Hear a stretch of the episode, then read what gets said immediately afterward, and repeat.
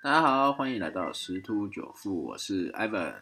啊。这个昨天台湾传出这个防疫有一个很大的一个新闻哦，啊，政府为了控制啊，足这个防疫防火墙啊，所以就回溯呃，框列了五千人做居家隔离啊，所以这有可能会对今天台股造成一定的一个乱流哈啊，因为周一啊，通常市场是比较观望，加上也有这个消息。好，上次这个疫情有一个爆本土的时候，呃，就一台股就有受到影响，所以今天啊，可能要稍微注意一下啊。当然，有些这个话题股啊，也是呃有机会是维持强势的。好，那在开始之前，我们来看一下啊，呃，这个二零二一天下经济论坛呐，然后它在一月十九日登场啊，所以这个经济学人的副总编辑啊，斯丹迪奇。好，他有讲一个二零二一年全球九趋势，好，那就跟各位来分享一下。那这，第一个趋势，不能期待新冠疫苗让世界快速恢复正常。好，从二零二零年底到二零二一年，疫苗开始被授权施打，然后很多人都想说啊，这是一个灵丹妙药，哦，所以这个世界各地受到疫情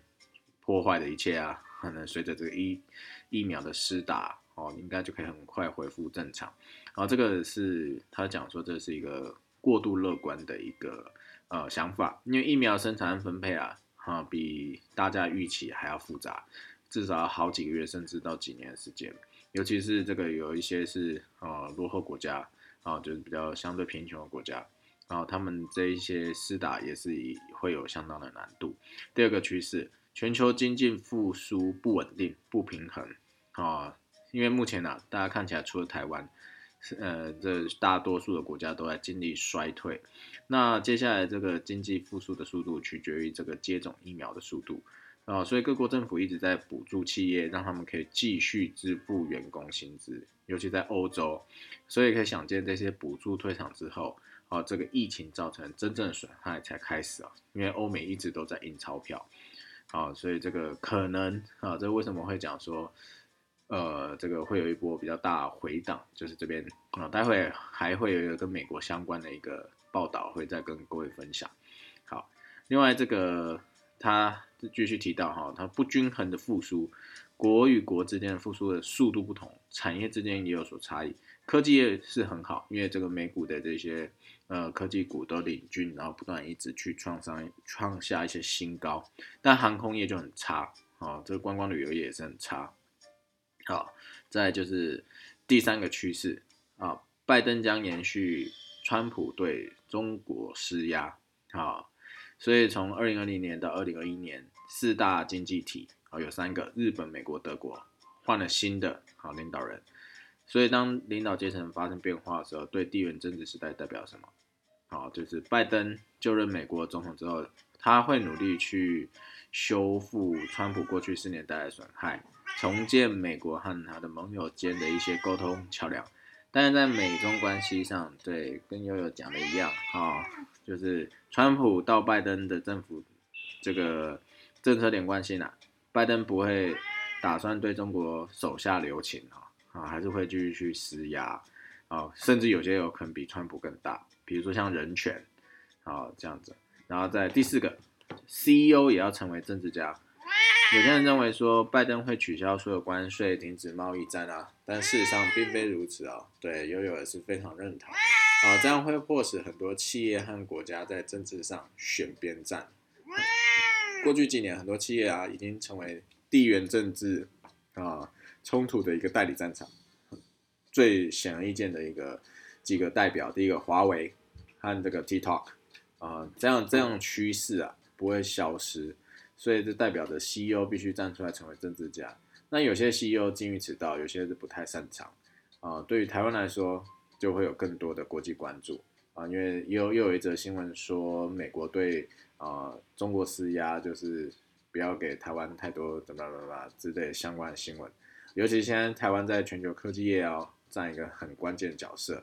那因为 Intel 它虽然有发表声明说它要提高它自主产能的一些晶片的使用，好，可是问题是技术上是还没有办法跟上这个台积电的，啊，虽然呃上周造成这个台积电 ADR 啊盘后有大跌百分之二，啊，但是还是不影响这个台积电屡创新高哈。所以现在这个台积电变得相当重要啊，因为这个有可能会影响到全世界，尤其现在因为之前美国啊打压中心这件事情啊，所以造成这个车用晶片啊是真的是大缺货。好，现在开始已经影响欧美是已经已经紧急就是向台湾求援，希望能够供应车用晶片。那同样台湾的车车厂啊也会受到波及的，从大概过年后慢慢开始就会浮现这个情况。啊，所以说今年车市的这个一些状况啊，大家可以再呃留一下个股的表现啊，然后呃，然后在六个趋势，疫情加速企业跟个人的数位化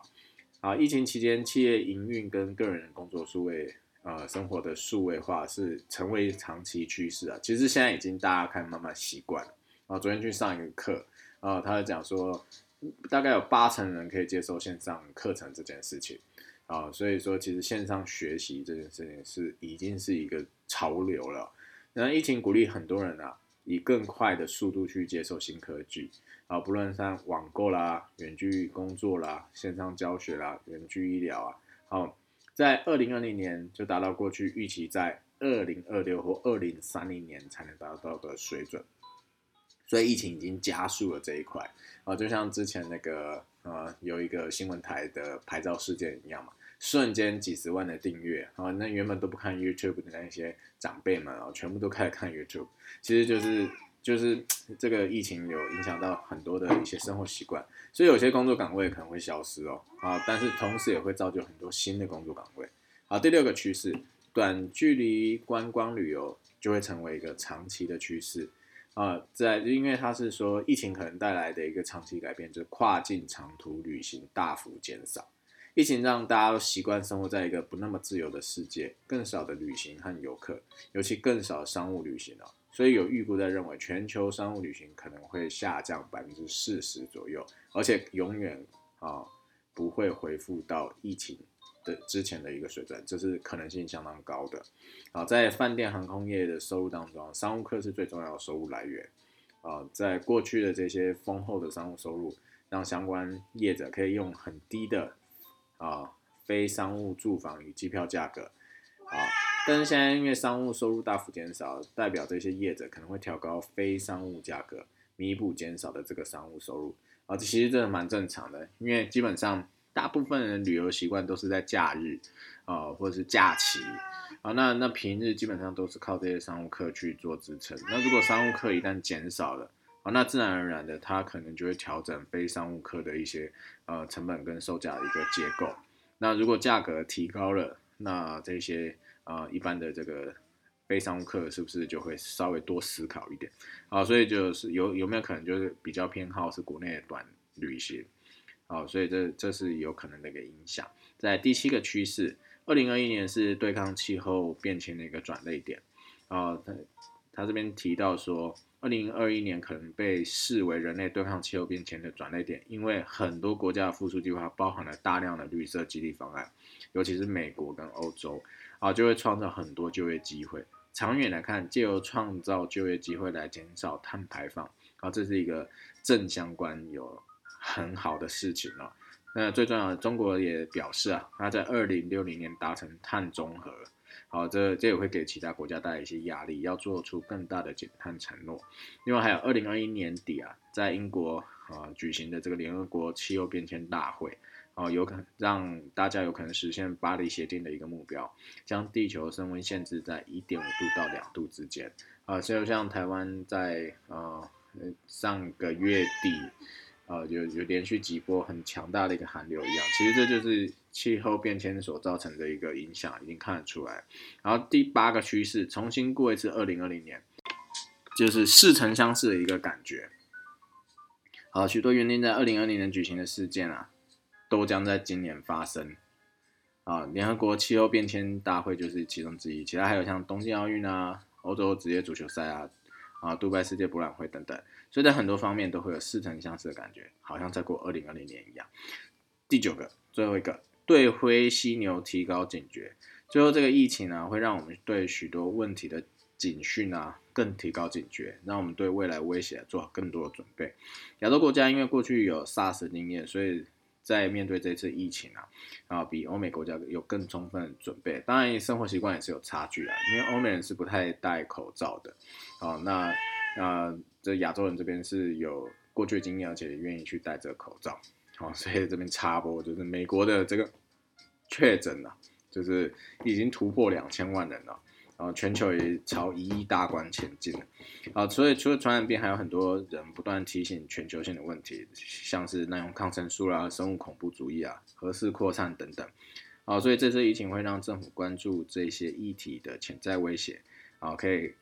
期待有更多针对这些威胁的一个预期的一个事件，啊，其实这这个这九个趋势，我觉得相当的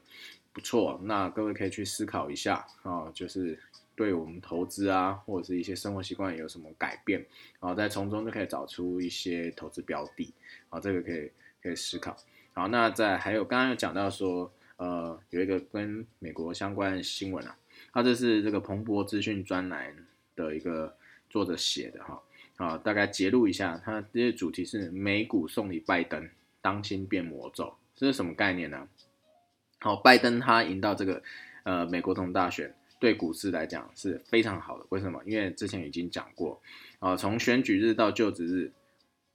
这个 S M P 五百啊，大累计大涨了百分之十四点三啊，比之前川统就职川普就职的时候六点二涨幅还高出大概一倍，而且当就职当天美股就大涨一点三九，好，仅次于之前的这个总统雷根二点二五趴的一个涨幅哦，但不是代表说现在美股便宜。啊，因为其实 S M P 五百已经比去年 Covid nineteen 的时候最低点大涨百分之四十八，所以企业啊未来一年预估获利计算，这个本益比是二十一倍哦，已经和这个一九九零年代这个呃大抗泡沫、网络泡沫时代的这个水准差异不大。好，所以说这个送给拜登的大礼，同时有可能是魔咒的最主要原因，是因为金融市场认可他的政策啊，对他啊。也表示表示满意，但是拜登跟他的幕僚应该要体会到一件事情：市场预期政府会完美演出哦，所以一旦发生一些情况的时候，就有可能导致股市大幅回档，然后就表示显那个拜登可能会失去投资人支持啊。好，举最简单的一个例子，他这边讲到。啊，就是现在拜登提出这个一点九兆美元的一个纾困计划案，然后基本上已经反映在就职前的所有的行情走势上面。好，那如果说，但是问题是说，在防疫这件事情上，其实是蛮多压力，尤其是疫苗的施打进度是落后的，而且传出有更传染力更强的这个变种病毒，所以这个防疫承诺有可能跳票。那那便是说。就是在疫情的环视之下，然后这个呃纾困案，如果假设说今天是缩减的，然后可能假设从一点九兆变成一点一兆，好，那市场呢，好就会就会觉得说啊，那这样子这个投资人就会有点失望啊，好，为什么？因为现在的这些刚刚这个九个趋势里头就有讲到。呃，现在欧美国家都在印钞票来协助企业度过这个疫情的难关，那就一样的概念，就是说这个一点九兆如果今天缩减了，是不是代表企业拿到钱变少？那会不会有一些企业它呃因为前面少了，所以它有可能就有一些关卡就不容易过，那到造成就会可能有新的这个失业率啦，或者是一些情况出现。好，所以说他讲说这个有如果一旦这个预期啊。就是不如原本所想象的结果的时候，哦，就有可能会引发股市一个回档，而且这个回档不会很小，好，所以这已经为拜登政府留下，而且如果这样回档，就会有一个拜登政府执政的一个难以消除的污点，啊，这是彭博资讯的一个呃专栏的内容，我觉得相当不错的，所以还是要注意啊，因为呃近期的节目啊，其实都一直有在讲说这个。今年上半年呢，有很高的概率会来一个大回档，而且这个回档幅度啊，不一定会跟去年三月的时候一样啊，但是至少不会太小。啊，因为毕竟要就是这段期间，台股其实也大概涨了快一倍哦，从八千多涨到一万六啊，那所以其实是需要做一个回档，你就算以斐波的这个呃